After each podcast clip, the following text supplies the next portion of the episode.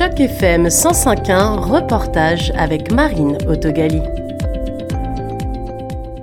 Le commissaire au service en français Karl Bouchard, récemment nommé à titre permanent, a présenté le rapport annuel du bureau de l'Ombudsman début décembre. Parmi les informations clés, on relève le nombre de 386 cas reçus, chiffre le plus élevé depuis le 1er mai 2019, et dont 115 plaintes concernent l'université de Sudbury.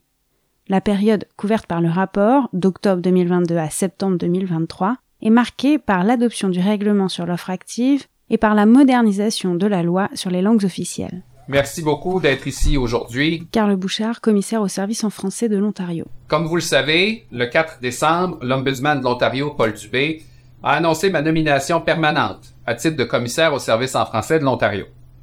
Depuis que j'occupe le poste, d'abord comme intérim et maintenant de façon permanente, j'ai voulu être accessible, présent et proactif pour assurer que les francophones de l'Ontario aient accès aux services en français auxquels ils et elles ont droit et à ce que les institutions de la législature, le gouvernement de l'Ontario, ses agences et ses tiers agissent en conformité avec leurs obligations. Je suis donc très fier de présenter le rapport annuel qui est rempli d'exemples de nos succès à promouvoir et protéger les services. Cette année, on a enregistré notre plus grand nombre de cas reçus depuis que l'Ombudsman est responsable de la surveillance de la loi sur les services en français. 386 cas reçus. C'est presque 40 de plus que l'an dernier. J'ai aussi lancé une enquête en juillet sur la, sur la publicité extérieure que fait le gouvernement provincial, par exemple sur des panneaux électroniques et des abribus. L'enquête va nous permettre de déterminer comment la loi sur les services en français est respectée et de faire des recommandations au gouvernement pour améliorer l'offre de services en français et pour lui permettre de mieux communiquer avec les francophones de l'Ontario. Depuis 2020, on a émis 30 recommandations qui sont contenues dans trois rapports annuels et un rapport d'enquête. Maintenant, sur quoi est-ce qu'on va travailler cette année? En plus des nombreux suivis qui nous restent à faire, je me suis penché sur deux enjeux. Comment le gouvernement communique avec les francophones par l'entremise des réseaux sociaux et la formation des employés qui ont des contacts directs avec le public. À la question de l'augmentation de 40% des plaintes déposées, le commissaire partage son espoir d'avoir eu un rôle significatif lors de ses visites multipliées au sein des organismes communautaires de la francophonie en Ontario.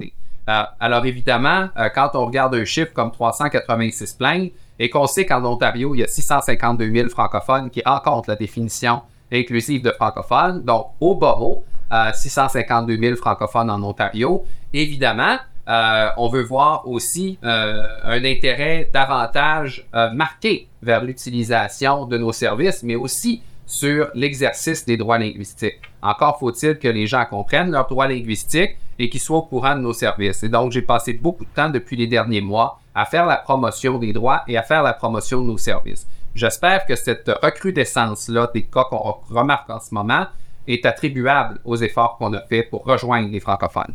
France Gélinas, député néo-démocrate, a pu donner son avis sur les plaintes déposées auprès de l'Ombudsman et dont on peut lire les détails dans le rapport disponible en ligne.